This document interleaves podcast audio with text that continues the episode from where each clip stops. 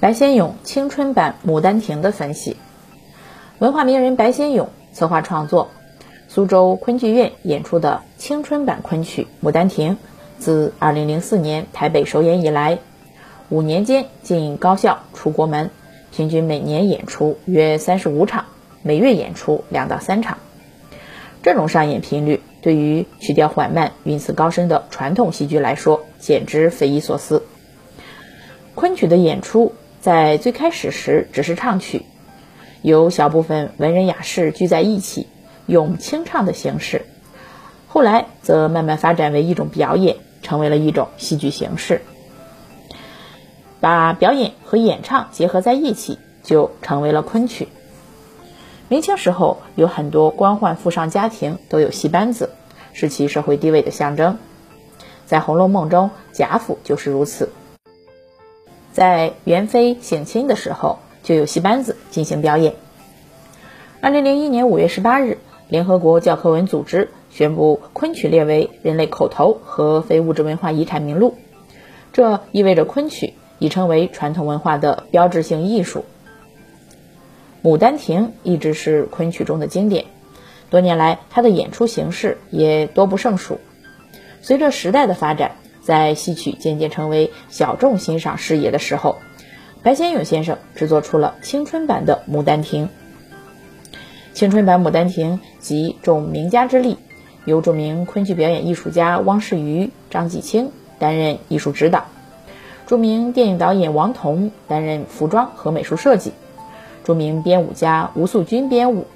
台湾著名舞台设计大师林克华则担当青春版《牡丹亭》的布景设计。在继承传统的基础上，将大量时尚元素融入剧本内容、舞台背景、服装道具、演出宣传，进行了合情合时合适的创新，吸引了大批观众而久演不衰。传统昆曲，特别是自清乾嘉以来，为迎合文人士子的欣赏意趣，演出主要是重在唱念做打功夫的折子戏，更像行家欣赏的歌舞作品。舞台上的演出情节大多无头无尾，很难以故事情节吸引不熟悉原作的观众。上百年来，《牡丹亭》原本的五十五出很少搬上舞台演出，即使搬上舞台，也因太过冗长而不能引人。白先勇改编《牡丹亭》，本着只删不增的原则，只做减法，有秩序颠倒，但只删不改，仅仅围绕着。原主题原本的五十五出戏整合为二十七出，分为上、中、下三本，分三晚连台演出。改编后的剧本剧情完整，节奏紧密。只删不改，并非仅仅是为了满足演出时间的需要，除此之外，更重要的还是保留原著的古典精神。改编者没有随意改编原著的唱词对白。更没有自作主张的去虚构人物或者是增添故事情节，而是最大限度的保留了原著那些经典的场次和精美的文字。而且，由于删减了一半的篇幅，原著的精彩之处更见醒目，令人目不暇接。青春版《牡丹亭》一改戏曲界重视名角的风气，执意要求必须由俊男靓女出任主演。并非仅仅是如时下影视圈所盛行的那种出于吸引观众眼球的需要，而吴宁说是剧本本身决定了非此不可。尽管年轻演员在演技上犹有欠缺，但其在形象、气质、音色等方面的优势，无疑更能满足剧本的要求。演员除了长相漂亮俊美之外，还应具备一种古典的意味儿。白先勇先生坚持聘请昆曲名家汪世瑜和张继清担任艺术指导，且必须举行传统的拜师仪式，然后由两位前辈一招一式、一字一句传授全本的《牡丹亭》。不论是从制作者的用心，还是从实际的效果来说，青春版《牡丹亭》在舞台艺术处理上的变化，只是丰富其表现、增强其效果的手段，而不是刻意要标新立异。或者改变其古典风格，坚持了以传统为本位。对于很多初次接触昆曲的年轻观众来说，青春版《牡丹亭》给他们的第一印象就是强烈的视觉冲击，演员绚丽多彩的服装，众花神摇曳生姿的舞蹈，灯光和布景变换所产生的奇异效果，甚至舞台上竖有“牡丹亭”三个大字的彩屏，都给人以赏心悦目之感。在舞台设计方面，舞台地板没有采用传统的地毯，而是利用灰色调的地胶。为映衬舞台上演员的形象服饰提供了和谐的环境。舞台道具依据传统一桌二椅，绝不随意堆砌。留白的空间为演员表演、吸引观众提供了便利。舞台背景由一个巨大的布景转化为画面配合场景，